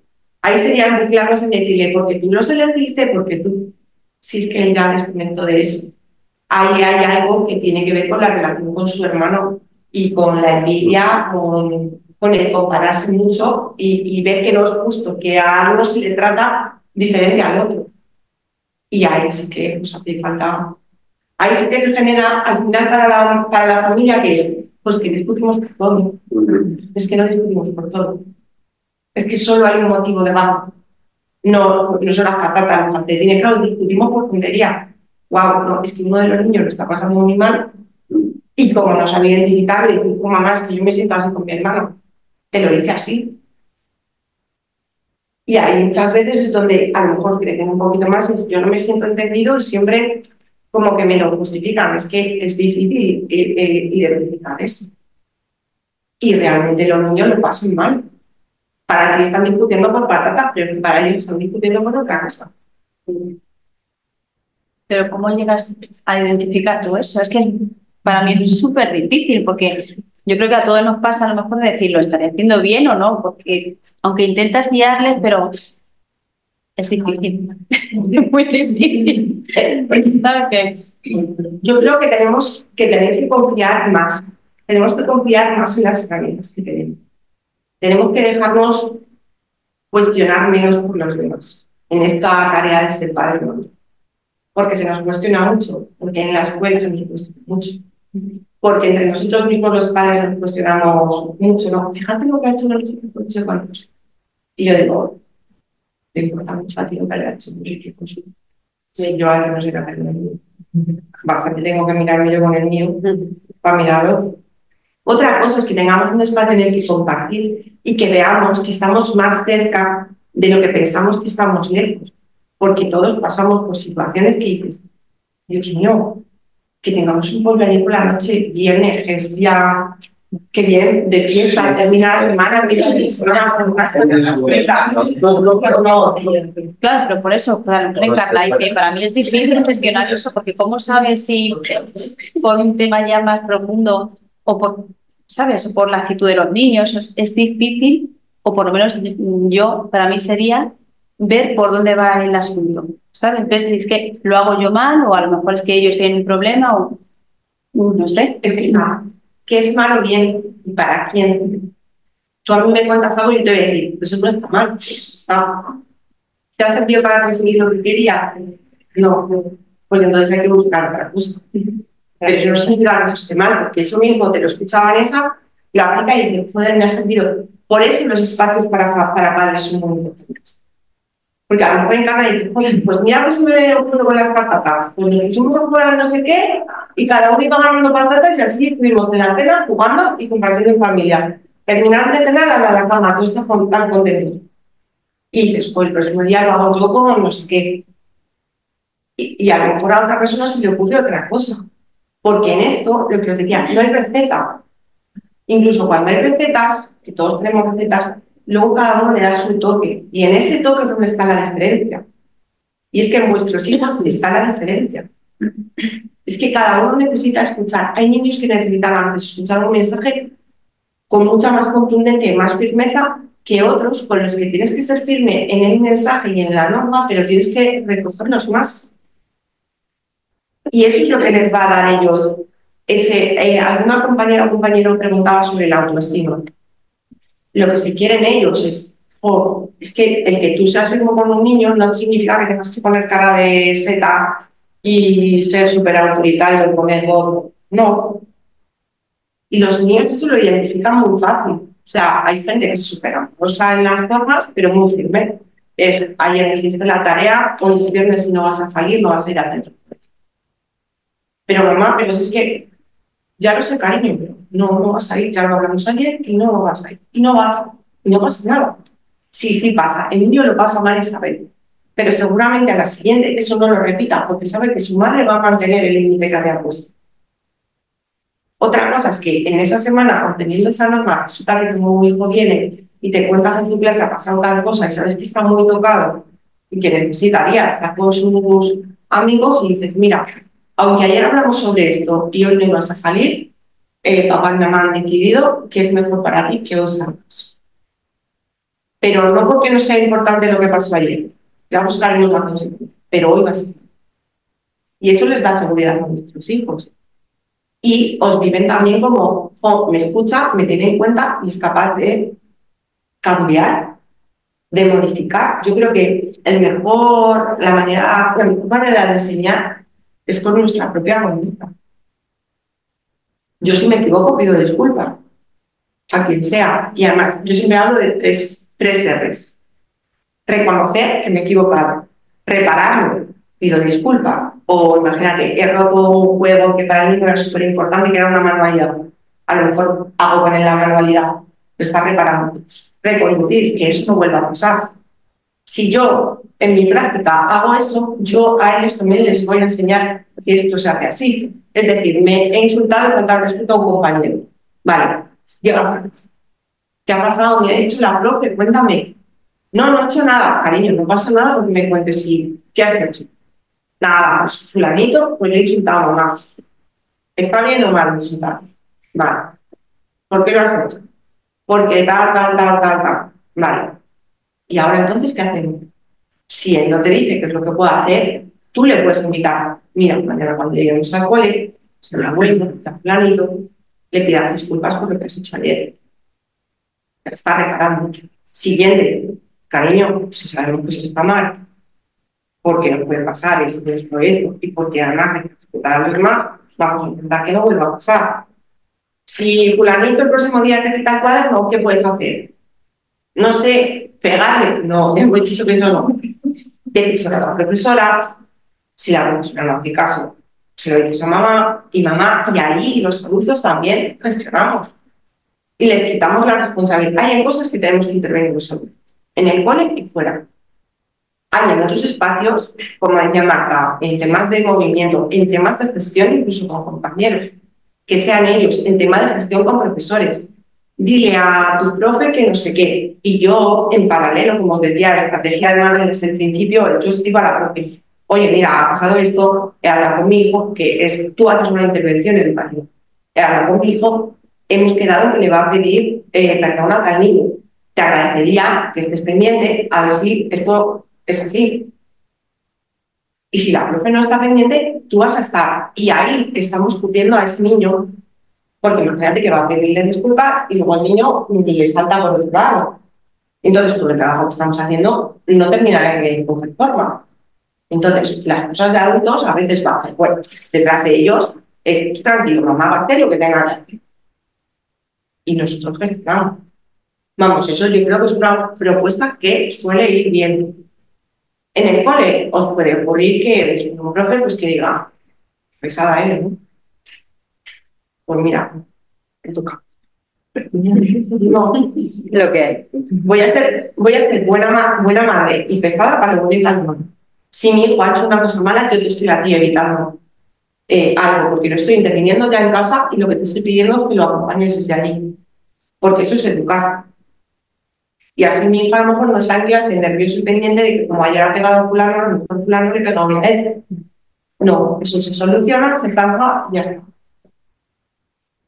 Laura, una pregunta. A veces es difícil saber la diferencia entre consecuencia y castigo. O sea, yo soy muy anti-castigo. Y a veces eso también provoca, o sea, yo creo que es muy importante poner límites y explicar las consecuencias, pero hay veces que actúan y no se ha explicado a tiempo la consecuencia de que eso. Entonces parece como que la salida es el castigo, pero no, o sea, leyendo no parece que el castigo sea lo más educativo ni tenga las mejores consecuencias educativas. Entonces, un poco el, tú ves que se te... O sea, desde el principio es como si no, si no haces esto, va a pasar esto. Esta es la consecuencia maravilloso. Eso ya y pasa. Pero eso no pasa. Pero desde cuando no te da tiempo a hacer todos esos razonamientos, es como, o sea, ¿cuán bueno es el castigo? Si me preguntan ¿Y cuál? Porque es como...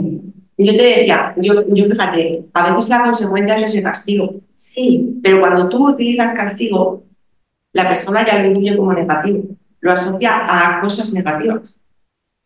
Las consecuencias a veces son negativas. Imagínate, si yo me asomo por la ventana y me pongo cerca y me caigo, la consecuencia es muy negativa. Sería un castigo si alguien me empuja. Que a veces, ¿en qué basamos? Me da igual que. A mí no me da igual. Si yo trabajo siempre es con consecuencias. Porque las consecuencias van a ser positivas o negativas. ¿De qué te sirve? Te voy a castigar estás infligiendo y poniendo a alguien, dándole algo negativo por algo que ha hecho. Y además es externo. Pero una consecuencia es el resultado de una decisión que toma la persona. Entonces ya ahí es su responsabilidad, no es la del otro. Porque entonces es, no es que a mí mi madre me castiga. No, es que tú tienes una consecuencia negativa como puede ser que te quite la play porque no haces lo que tienes que hacer en el momento que lo tienes que hacer. Eso es más una multiplaría, más que... Claro, pero es que yo lo que quiero entender un poco es que, claro, al final hay una, persona tendencia que es uh, como una consecuencia lógica, si todo se copia. Si cuando pones el arribo, vas a tener que y lo puedes notar, pero hay otro tipo de acciones que a lo mejor no tienen esa consecuencia lógica, como, pues, yo sé, pues, si no, si no te viste, como, pues, en la calle. Pues, pero, eh, al estás en casa y y hay pasado, entonces pues eh, hay que recoger el... Este, no quieres aplicar un castigo, ¿no? Pues, no, si cada teórica se va a hacer sin recoger, pero claro, para él a veces lo que hace un era de igual que esté recogido, ¿no? Entonces, eh, claro, cuando llega ese conflicto, ¿no? a lo mejor es un conflicto narrativo que sea muy pequeño, pues ahí está eh, el problema de cómo, cómo materializar eso, o sea, ¿qué pasa si ese niño recoge esa habitación, ¿no? Yo me, me pregunto es por el castigo, ¿a qué castigo está? ¿Qué castigo ya ilícito algo? Pues la tele o mira, pues no puedes hacer lo que quieres hacer, ¿no? Ya estás diciéndole una consecuencia por lo cual el niño va a hacerlo, no porque tenga que hacerlo porque quiere, sino porque hay algo malo que le va a pasar. Evidentemente pasos y pasó. Es una cosa mala o no tan mala, o sea, ver la tele, te estás quitando algo, lógicamente, pero ahí eh, tú lo que quieres es que interiorice, que genere un hábito, ¿no? Una vez que te genera el hábito, lo hará hasta una edad en la que deja de hacer los hábitos, aunque tenga el hábito. Entonces, si la fórmula es que recojamos juntos, o que además eh, había una pregunta también de, de alguien que nos está escuchando, en relación a cómo le hacemos partícipe de las tareas de la casa. Le hacemos partícipe colaborando con nosotros desde el minuto uno. Que colabore con nosotros desde el minuto uno puede, puede llevar a que si un enano lleva un vaso, se le caiga por el camino y lo acaba. Entonces nosotros, o depende del tipo de vaso, ¿no? Estoy poniendo un ejemplo. Entonces a nosotros no nos conviene. Entonces, por agilizar, a ver, yo, yo, yo quito la, digo, entonces no quiera que colabore porque tú prefieres tardar menos tiempo, pero luego no te quejes cuando sea más mayor de que no lo haga. Por eso te decía, es una inversión. A lo mejor ahora invertimos un tiempo, pero luego ese niño directamente a a la cocina, dame la cosa, mamá, y lo va llevando. O recogemos, recogemos todos juntos. Entonces, yo ahí lo de los castigos o no es cuestión de prioridades también. Y ahí, ¿qué está bien o está mal? Hay papás que deciden después de jugar, se queda todo ahí en medio cuando los niños se acuestan, casi se acuestan prontito, yo recojo un bypass y ya está, y me quedo en el sillón viendo Netflix. Eso es una elección de cada uno. Yo creo que merece más la pena hacer el esfuerzo de vamos a recoger puntos, vamos a jugar juntos, que ese espacio a veces no lo tienen. Entonces los niños empiezan a sacar cosas. Si nosotros estamos jugando con ellos, es más fácil que si acabamos de sacar un puzzle, antes de sacar las pinturas, recogemos el puzzle. Y eso ya va colocándose automáticamente. Claro, si hemos sacado las pinturas, hemos sacado el puzzle, hemos sacado el tiempo, hemos sacado. Y ahora esto. ¿Y qué hora es? ¿Y qué rutina nos toca? Si nos toca baños, si nos toca. Mm. Entonces, por eso yo ahí, y, y tú dices, hay corrientes, hay maneras. Yo recomiendo que cada uno haga la suya. Por lo que os decía al principio, que cada uno es para que los niños se duerman solos, no sé qué, para que los niños coman solos, no sé cuándo, para que los niños recojan, no sé qué. Cada uno sabe lo que tiene en su casa. Cada uno sabe la disponibilidad de tiempos y la organización y los apoyos para realizar determinadas tareas de una manera lo más educativa posible. Eso hay que valorarlo. Porque, os vuelvo a decir, la, teoría está muy bien, a veces la teoría, aplicarla no es tan sencillo. Porque a lo mejor tú eres más tendente a esta teoría que se utiliza para, sobre el castigo, los recursos, no sé qué, y tú resulta que opina diferente. ¿Y qué hacemos ahí? Pues ahí tenemos que acercar el criterio al máximo. Porque a lo mejor dices, es que merece más la pena que recojamos, que tal. O cachetes a un cachete de vez en cuando. A mí me han educado sin pegarme, nunca. Yo he educado sin pegar. Creo que he dado dos cachetes en el culo y uno en la mano. No creo que sea necesario. Pero si alguien me demuestra que siguiendo esa manera de educar se consiguen las cosas, no conozco a nadie que por agredir su hijo haya aprendido algo. Lo que os decía antes, a elegir y a respetar. Podemos aprender a, uff, esto no lo hago, pero luego viene. Bueno, al final es un poco contradictorio. ¿no? Jarabe de palo. Parece que es una. Mm. que, Claro, está diciéndole que alguien por encima de Claro. ti o algo. O alguien Claro. puede utilizarlo. Claro. O sea, que- De hecho, ¿qué pasa? Que así nos encontramos niños de 13, 14, 15 años que llegados a una edad son ellos los que agreden a sus padres. Porque lo han visto. Hay que arriesgar. Claro, cuando, cuando tú eres mides un 80 y tu hijo es muy chiquitín y así y así, cuando tu hijo ya va midiendo como tú, pues a te la devuelve.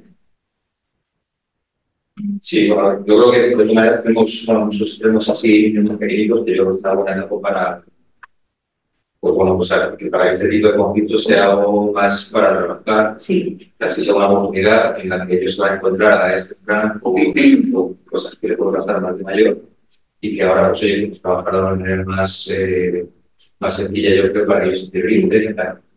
Pero es verdad que, bueno, pues que, que luego ya cuando son un poco más mayores, pues, mayores, problemas mayores, ¿no? y hay momentos en que a lo mejor ya hay cosas que no te funcionan o son difíciles de realizar.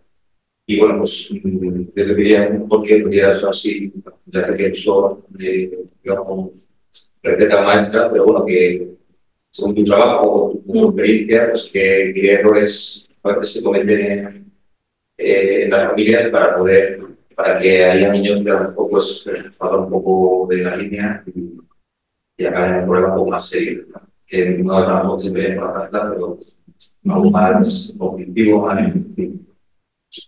Yo siempre que estos problemas tampoco les quitemos importancia. Sabes que como hablábamos antes, que cuando, cuando hay un, un patrón de mucho conflicto o, o por muchas cosas, que al menos vayamos observando y recogiendo. Porque ir acercándonos a, de vez en cuando, que ya van teniendo una edad en la que sí que se puede hablar, yo soy partidaria de que habléis con ellos y paséis tiempo desde pequeño.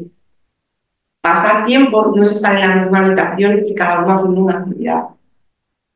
Porque cuando estamos jugando con los niños, cuando son más pequeños, hay muchas posibilidades de ver eso, cómo ellos a través del juego simbólico van expresando cosas que están viviendo y están sintiendo. Y a través de su juego nos lo, nos lo comparten. Para eso hay que jugar. Estamos en un momento que las redes y el, el Internet, los móviles, eh, yo qué sé, tú estás en una terraza sentada y hay niños chiquititos en un carrito con la pantalla viendo los dibujos. No están interactuando con sus padres, que son muy pequeños. Entonces yo creo que efectivamente es una oportunidad, cada momento que compartimos con ellos, pues eso, con las edades que tenéis, que tienen actividades extraescolares, que vais, el observar el grupo, el observar cómo vuestros se relacionan con los niños de la misma edad, cómo los otros le devuelven, porque hay también para los temas de autoestima, pues niños a lo mejor que les cuesta mucho eh, experimentar cosas porque tienen miedo a no ser capaces, a no responder, a las tareas del cole también, pues como irles marcando objetivos pequeñitos que ellos vean que son capaces de conseguir, reforzarles eso e invitarles a que podamos seguir avanzando para que vayan teniendo seguridad en sí mismos. Y, y vean que, que, pues eso, entre hermanos que cada uno tiene capacidades diferentes y aún así son queridos igualmente en la familia, que no se refuerzan más las capacidades o las cualidades del uno o las del otro, sino que se refuerzan a cada uno las que tiene y las que más les que siempre son mejorables y que uno también puede elegir. Imagínate, a mí el fútbol no me gusta, niños que no juegan al fútbol sin problema y otros que por no jugar y por cómo se desarrollan los demás compañeros, es como me siento fuera de entonces, eso tiene que ver mucho también por cómo nosotros podamos acompañar y sobre todo conocer. Yo, el que todos los días podáis preguntarles qué tal hay en clase, hay niños que les gusta mucho, todo bien, pero eso es como los adultos, ¿no? ¿Qué, qué tal? Eh, bien, todo fenomenal. Y además, como yo es, me preguntas mi social, ¿no? Pues, pues fenomenal. Pero hay gente que es todo bien y tú ves la cara de bien, sabes que no es bien. Y nosotros ahí como padres también tenemos a veces es por tiempo, ¿no? Todo bien en el cole, cariño, ¿qué has hecho hoy? Eh, pizza. Vale, todo. ¿Y qué has hecho la pizza? ¿Y qué te ha hecho fulanita que es su profesora? ¿Y tu compañera en la mesa o tu grupo rojo o tu grupo? Y, como, y eso es tener información de si ves que hay algo que no entra o que ve, podemos preguntar también a la profe, oye, ¿qué tal en clase? Eh, imaginaros, eh, niños que a lo mejor no son muy creativos o no son, que les cuesta el dibujo y que están en cosas de dibujo y a lo mejor pues eso, qué bonito, qué feo, no sé qué. Pues, pues es diferente. Eh, a lo mejor a otros niños no les gusta, pero pues a ti te gusta, lo has hecho tú, pues es lo importante, porque va a haber cosas diferentes que te vas a encontrar. O sea, en esa línea y más de acompañar siempre a que se midan desde ellos, no desde los otros. O papá, que a mí esto no me sale y a María sí le sale. ya, pues a María no le sale eso y cosa no, pero mira que bien haces lo otro, pero si esto quieres hacer, pues podemos practicar, o a que te gustaría. O sea, como hacerles muy partícipes y también lo que hablamos antes por Susana, el tema de las emociones. ¿Y, esto cómo te sientes? ¿Sabes? Y si son pequeños, incluso, ojo, hay muchos, hay muchos cuentos que yo utilizo incluso para adultos que tienen que ver con cómo se encuentran ellos, que vayan identificando. Pues de vez en cuando por la noche coger un cuentecillo de esos y compartir. Eh, mi hijo el año pasado tuvo un periodo desde, bueno, desde diciembre hasta mayo, que eh, vomitaba casi todos los días. Y si había algún hecho así un poco relevante, como la celebración de médica o lo que sea, se cambiaba por vomitaba y decía, oye, no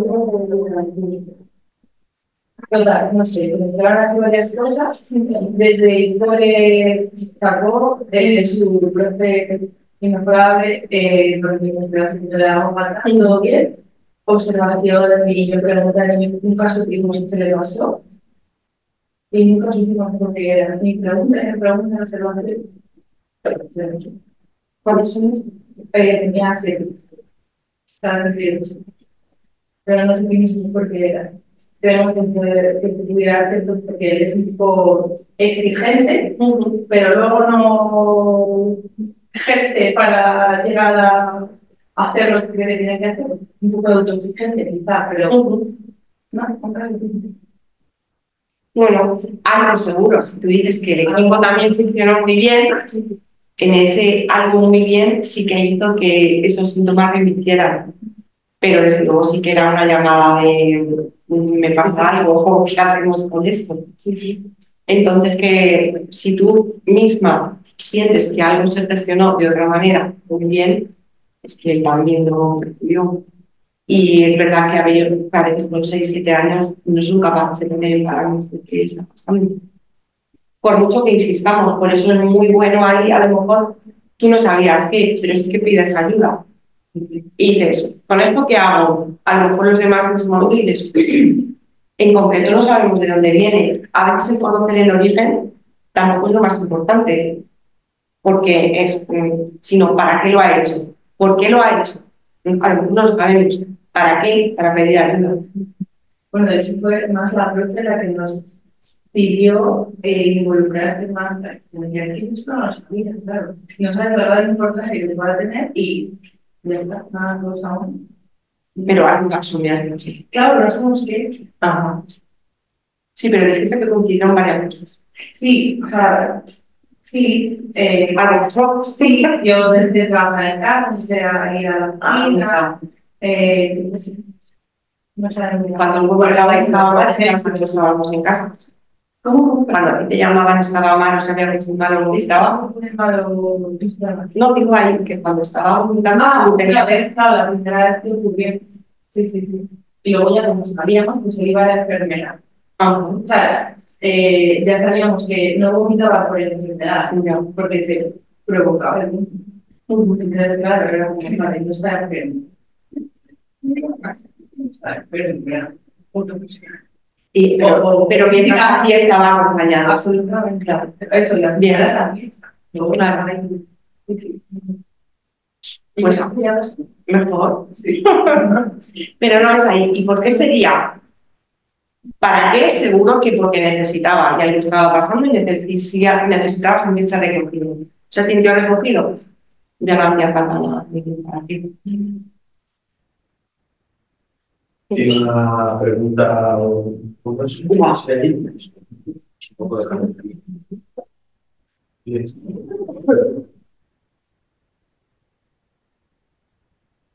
Oscar, algo. Que no. Vamos a hacer una cosa antes de cerrar, ¿vale? Ahora vamos. Eh, vamos a hacer una ronda de cómo estamos, de emoción que tengamos ahora y que nos llevamos de todo lo que hemos estado compartiendo, ¿vale? Oscar. Eh, yo tengo una entonces que, que ahora la voz para, porque a lo está nerviosa por lo que sea, porque no le sale algo, porque tiene muchos deberes. Pero ¿qué pasa? Que según te levanta la voz, lo primero que te viene a ti es un subidón. Y levantar. Entonces, eh, que yo tengo que aclimatarme y intentar ser una persona completamente cabal y, y el suave explicar, pero es difícil. Dios tiene esa clase. Sobre todo, fíjate, hay un ejemplo, sobre todo porque le puede pasar fuera, es que ella le no le puedes explicar esto. Fíjate, ¿por cómo me estoy sintiendo ahora? Con el tono de voz que me estás hablando. Lo que me saldría es darte no. Lo que voy a hacer es no dártela, pero te voy a pedir que no me vuelvas a hablar así. Porque soy tu padre y les recuerdas. De los papis estamos aquí, los niños estamos aquí. Y eso es una máxima en educación. Pero no porque seamos más, más, más de todo, sino porque es nuestra obligación estar aquí. Y esto no significa no ser cercano, no ser, pero hay familias que piden mi hijo, mi hija, como amigos déjate. Un padre es un padre, no un amigo. Amigos, otro. Madre es una madre, no una amiga. Que tu hija o tu hijo se lleven bien contigo y te compartan cosas está muy bien.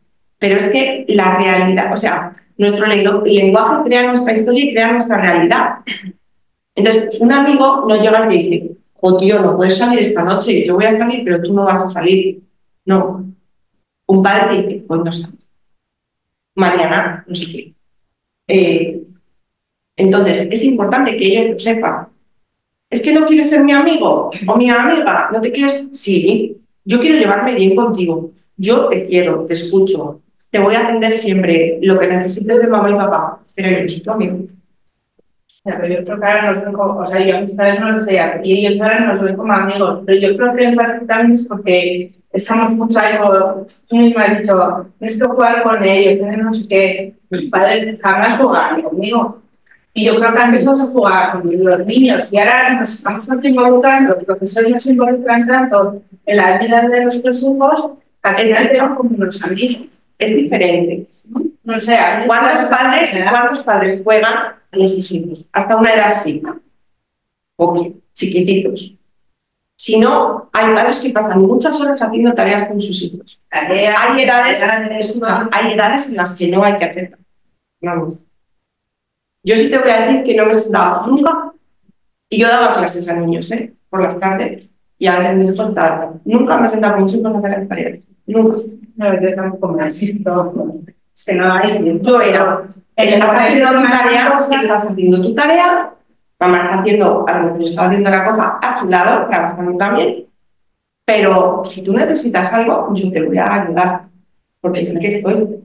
Pero si no, fíjate replicamos el modelo. O sea, si un niño está seis horas o cinco en el colegio, o seis, o siete, depende.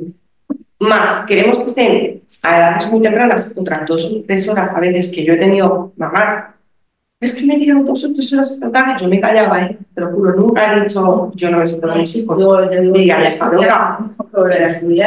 No, no, es. Son muchas horas las que pasas en clase, tienes que atender y trabajar en clase. Y su trabajo es el cole y mi trabajo es mi trabajo. Y luego podemos tener tiempo libre. Pero si tú te pasas ocho horas de trabajo, más tienes que estar tres horas por la tarde, eh, cuéntame, Jugar, desde luego, no juegas. ¿Qué es más recomendable? Que tengas un rato distendido, porque además, si tú te pones tres horas y estás discutiendo con la tarea, pues dices que ponga dos dos son cuatro, que hay que ir a hacer la cena. Y no pone dos y Se lo pones tú. No que hagas su tarea. ¿Qué va a pasar? Si no hay la tarea hecha, vas a tener una consecuencia. La que corresponda. Pero a nosotros tampoco queremos que tenga esa consecuencia. Sí, y os vuelvo a repetir, si un niño tiene dificultades de aprendizaje, lo entiendo, que haya que tener determinados aprendizajes. Pero un niño normal, con capacidades, que te digo yo además que no son normales, son, son extraordinarias normalmente, pasa que no trabaja. Entonces, mm, los resultados son los que son. Yo siempre digo, trabajo, resultados. O sea, es que quiero probar, no es que me ha puesto. No, porque si tú trabajas, los resultados vienen solos. No es me pongo a estudiar para un 7 o me pongo a estudiar para... No, tú trabajas bien y eso sale solo. Sí, Entonces- también que si has tal, al final pues saca buenas notas. Mm. Pero si no está cogiendo ahora mismo, ya no sé, es un hábito de estudio, de trabajo, en casa, veo que cuando la cosa se complique, pues la cosa ya. ¿A quién le va a ir mal? Pero bueno, chao. Verá. Pero también te lo-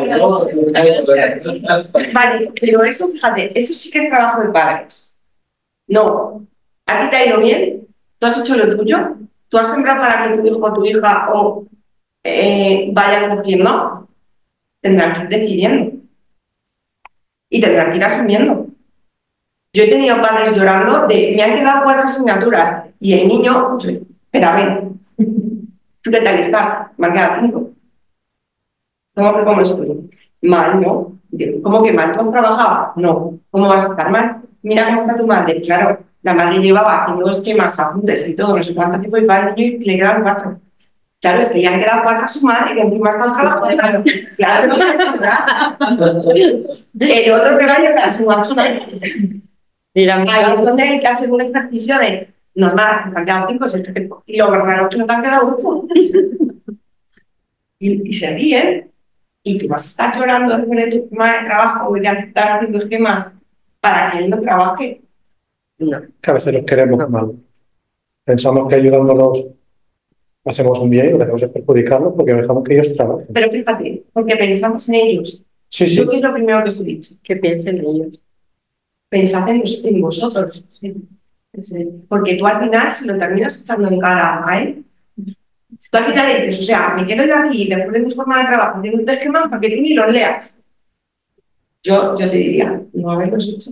todo. Porque además, Eso que yo no te- los Con todo- sí, sí. Mira, yo no te los he pedido. En esa clase, Claro. Y encima eso, como dice Oscar, te entra así como que, espera, que voy. Y ahí sí que no respiras, te lo Lo digo. Ahí la- que lo tropiecen, matas, ahí lo matas. tropiecen y aprendan de ese tropiezo. A ver, y tropezar os vuelve a ir acompañando. O sea, lo que no vale después del tropiezo es, ¿te lo dije? No, no. ¿Qué ha pasado? ¿Cómo estás? Si a mí un niño le queda un tipo y se toca la nariz, le digo, si se me pone en plan, madre mía, me han quedado un montón. Pero hijo, no te van a quedar. Sí, te tenía que haber quedado, te creo. y cuando le vea ese gesto, se le cambia la cara. le dice, claro, entonces no vengas de víctima. Sabes que te va a quedar esto porque lo has trabajado. Lo normal es esto, no otra cosa.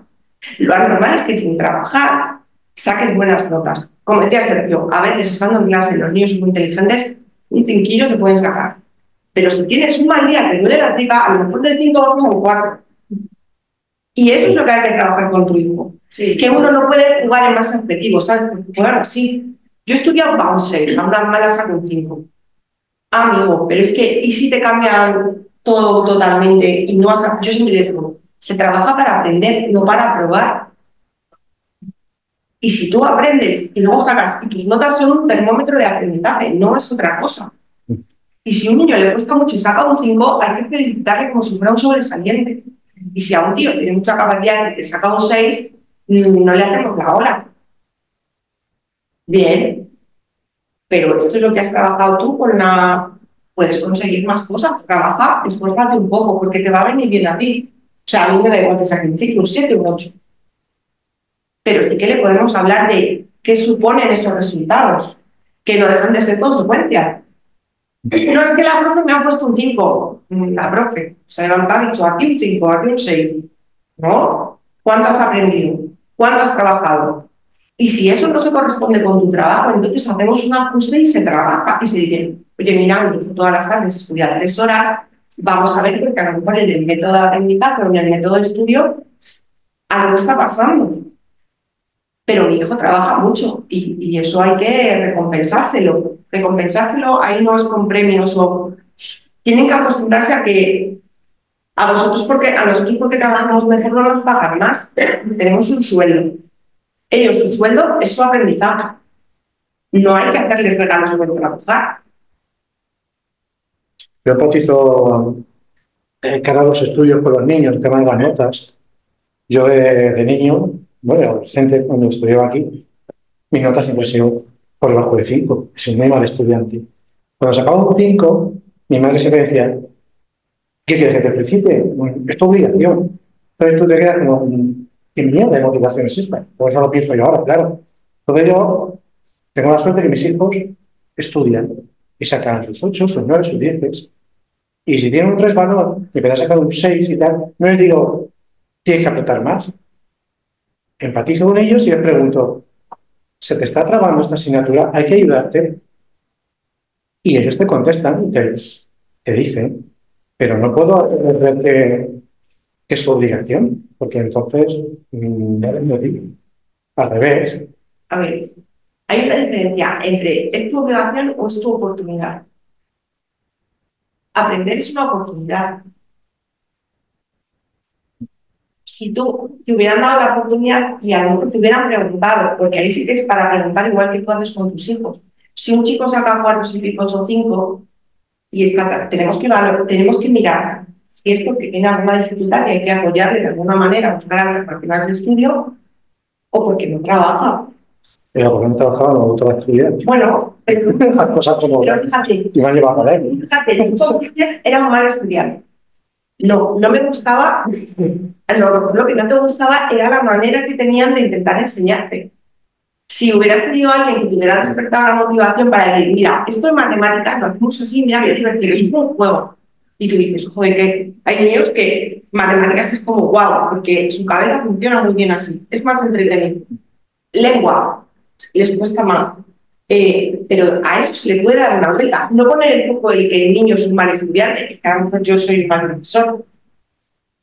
Yo pensaba que era mal estudiante hasta que empezaba a estudiar cosas que me gustaban. Claro, Y después me di cuenta que realmente era por la metodología o cómo te enseñaban. claro.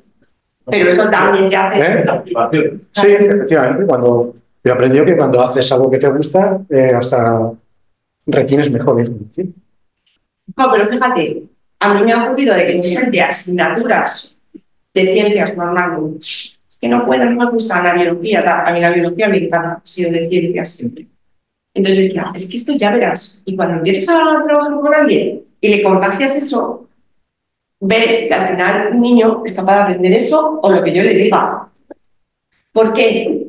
Porque a veces la y tiene que ver con las emociones. Si a mí, alguien que llega a mi clase, aunque me vaya a dar un rollo, de repente me ha despertado o me vincula con esa persona a nivel emocional porque me atiende, se preocupa de cómo yo puedo aprender, es más fácil que ese niño aprenda esa asignatura aunque sea un rollo. Porque no es la asignatura, no es el contenido. Es lo que acompaña el contenido. Igual que tú, a lo mejor tu hijo o, hija, eh, tienes un 6 y tú, fíjate, el que le dice ¿qué te está pasando con esto? Como normalmente, no es porque tú quieras que saque más nota, sino por preocuparte por si le está pasando algo a la hora de trabajar en lo que tú le puedas ayudar. Y a lo mejor tu hijo o hija dice, pues imagínate, "Jo, papá, porque ha venido un profesor a sustituir al mío y, y dice, ya está. A lo mejor es eso. O he discutido con mi mejor amigo. Todas maneras, me voy a dejar a Jorge el contacto, ¿vale? Por si en algún momento necesitáis. Gracias por este ratito. Pues sí, que los datos sean las ocho y media, los mayores. Pero Todas- todas-